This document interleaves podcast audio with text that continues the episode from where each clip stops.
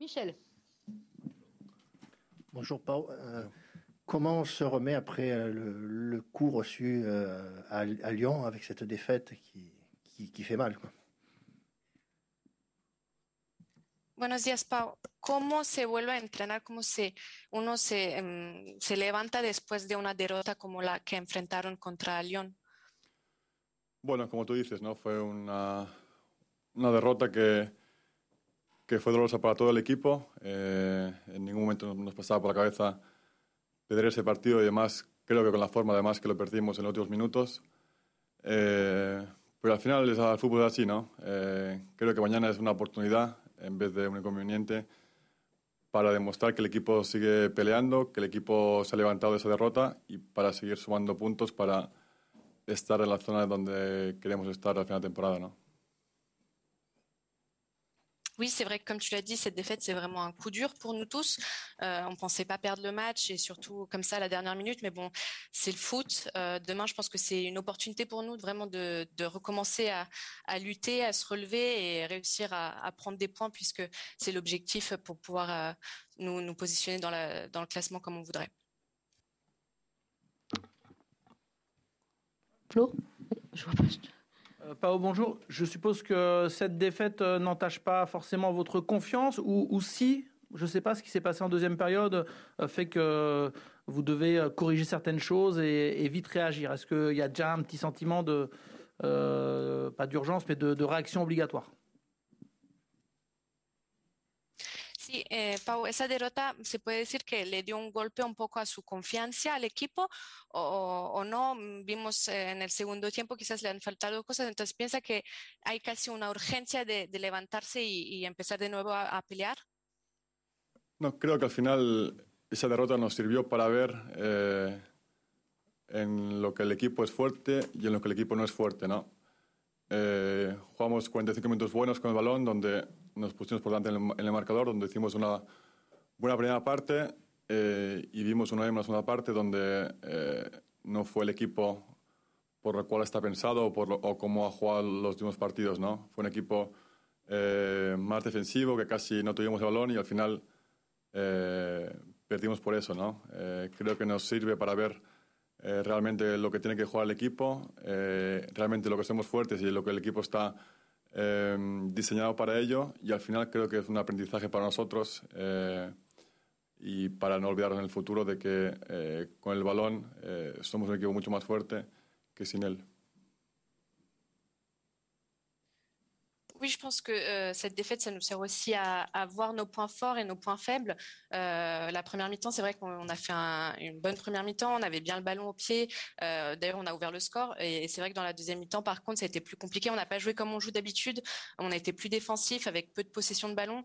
Et je pense que c'est ce qui a conduit à la défaite. Donc c'est vrai que ça nous permet de voir un peu là où il faut qu'on s'améliore. Je pense que c'est une leçon aussi pour nous de ne pas oublier où on est fort, où on est faible et où il faut qu'on s'améliore et, surtout du fait que quand on a le ballon, on est toujours euh, plus fort.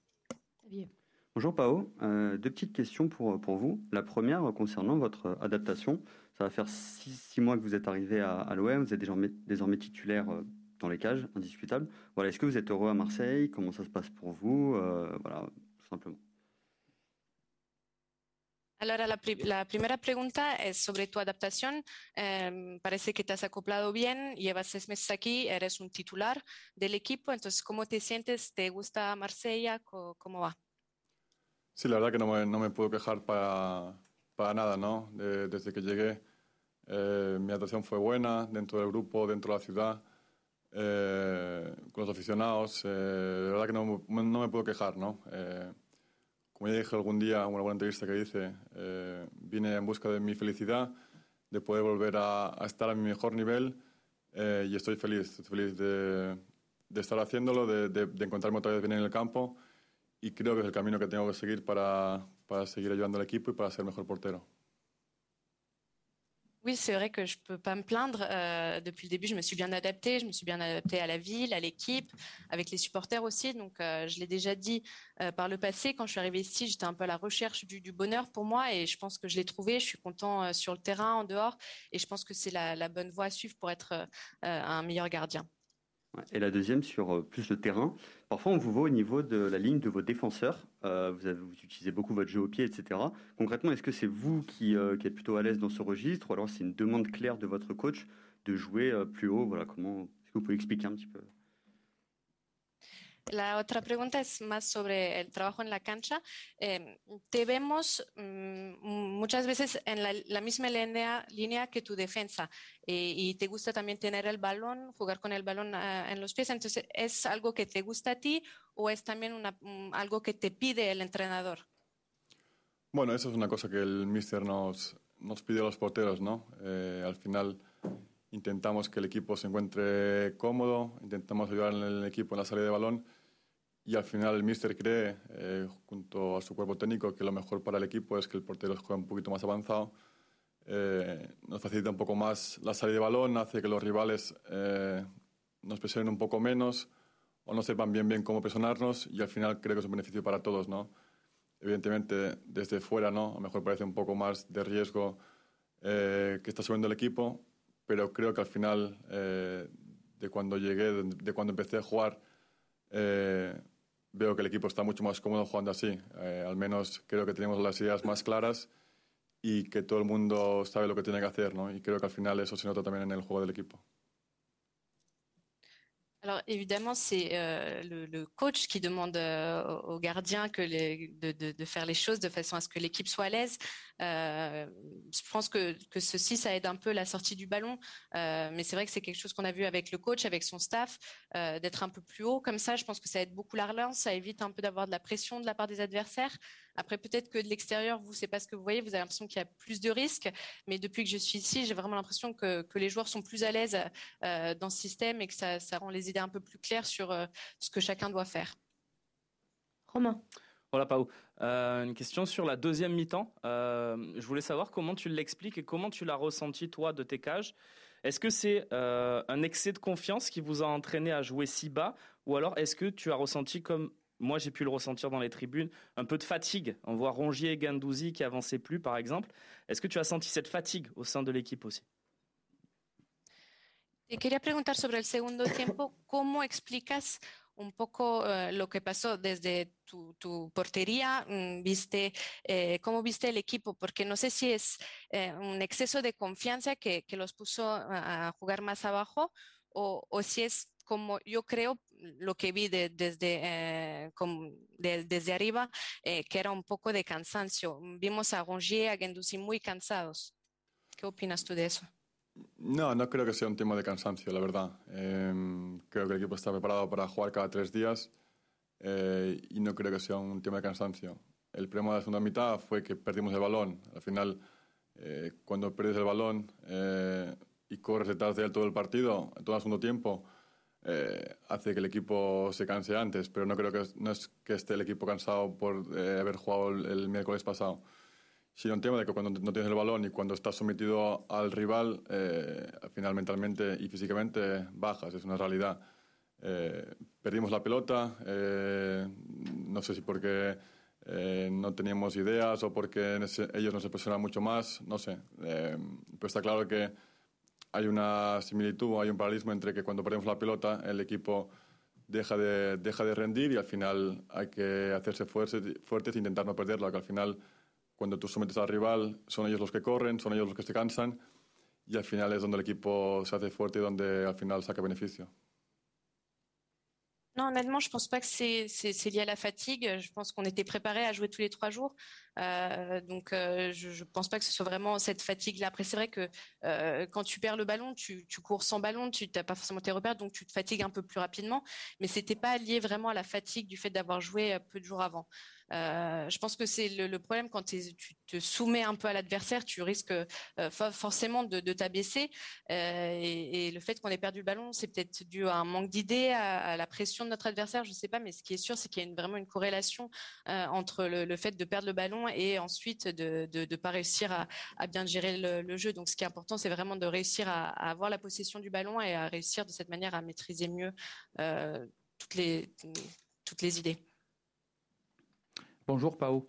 Euh, je voulais revenir sur cette phase de jeu que l'on voit très très rarement dans le foot, hein, quand un gardien est quasiment à, hauteur de la ligne. Vous avez parlé tout à l'heure du côté technique, technico-tactique. Mais en termes d'émotion, comment, quand on est gardien, on gère ça? Parce que si vous perdez le ballon, ça peut être très compliqué pour votre équipe. Et là, tous les supporters se disent, mais purée, il est, il est fada quoi, de, monter aussi haut. Comment vous, vous gérez ça aussi voilà? Émotionnellement surtout. Eh, en, la, otra pregunta hablamos más del aspecto táctico-técnico, pero te quería preguntar sobre esta fase de juego donde tú estás casi en la línea de, de medio campo, cuando estás muy alto a, nivel eh, emotivo, de emociones. ¿Cómo tú lo ves? Porque mmm, también para la afición, cuando te ven así tan arriba, pueden pensar, está loco de hacer esas cosas. ¿Tú, tú cómo lo sientes, no a nivel táctico-técnico, pero a nivel de tus emociones? Sí, eh, tú decías ¿no? que no es fácil desde fuera ver un portero tan alto, ¿no? Eh, cuando a mí también se me planteó, cuando el míster eh, empezó a pedir a los porteros que jugaran así de alto, eh, no fue fácil, ¿no? Eh, los primeros partidos, cuando salí con la pelota conduciendo, eh, había un momento que me daba como hasta vértigo, ¿no? De, de no saber realmente que estaba muy arriba, ¿no? luego te das cuenta con las imágenes que a lo mejor no estás tan arriba como a ti te parece en todo el campo. Eh, y poco a poco te vas adaptando. Creo que esto es todo una, un aprendizaje y, y, una, y, adaptarse a lo que te piden, ¿no? Eh, evidentemente no, no es común eh, lo, que, lo que pide el míster, pero al final creo que estamos para ayudar al equipo y para hacer lo mejor para el equipo, ¿no? Si el míster cree y el equipo se siente mejor con el portero así de alto, al final los porteros del equipo hay que asumir el riesgo y jugar así de alto, ¿no? Evidentemente que el día que por desgracia pase alguna cosa, ese día nos van a dar a palos a todos, eh, pero eh, creo que al final eh, nos suma más que no nos resta, ¿no? Y creo que hasta que el míster pida o, que crea que es lo mejor, hay que hacerlo para, para poder ayudar al equipo. Oui, c'est vrai que quelque chose qui n'est pas facile. Même nous, quand euh, le coach nous a, nous a présenté cette idée d'avoir un gardien très haut, euh, il a fallu un peu de temps d'adaptation. Moi, au début, les premières fois où j'ai joué, j'avais presque le vertige de, de, me retrouver aussi haut euh, près, de, près de la ligne. Mais euh, après, quand on revoit les images, on se rend compte que c'est pas le cas et, et qu'il faut vraiment s'adapter. Moi, je pense que même si c'est pas commun, c'est quelque chose qui aide l'équipe. Et tant que ça aide l'équipe, c'est positif. Euh, si, si, on y croit, après, c'est vrai que c'est un risque. et c'est sûr que si un, un, jour ça se passe pas bien, si on fait une erreur, on va sûrement nous lyncher sur ça. Mais je pense que tant que c'est positif pour l'équipe, il faut continuer de le faire. Flo? Oui, deux petites questions, s'il te plaît. La première sur demain, où euh, le stade ne euh, sera pas plein à 100%, mais quasiment, puisqu'on a un retour, euh, bah, la, de nouveau la possibilité de pouvoir remplir les stades. Est-ce que ça change tout presque pour vous? Est-ce que vous vous sentez évidemment beaucoup mieux avec votre public? Dos preguntitas. La primera, eh, mañana el estadio no estará lleno, pero casi, porque de nuevo se van a poner a tener um, a más afición. ¿Cambia algo para ustedes? ¿Están felices de tener su afición de nuevo? Eh, tener a la gente con nosotros es una gran ayuda. Eh, ver este estadio eh, sin gente se hace extraño, ¿no? porque al final es una parte muy importante, no el motor de este club. Y creo que para nosotros es una alegría que la gente pueda ver al campo, que podamos volver a sentir otra vez eh, lo que es realmente el velodrome. Y la verdad que para nosotros es una alegría inmensa. Oui, c'est sûr que de, pour les gens, de, de voir un, de, de, les retrouver, c'est toujours une bonne chose. De voir ce stade vide, euh, ça fait bizarre puisque le, le, le, les supporters, le tifo ici est partie intégrante de ce club. Donc, euh, on est vraiment très heureux de, retrouver le, vélo, le vélodrome et que les gens puissent retrouver ces sensations.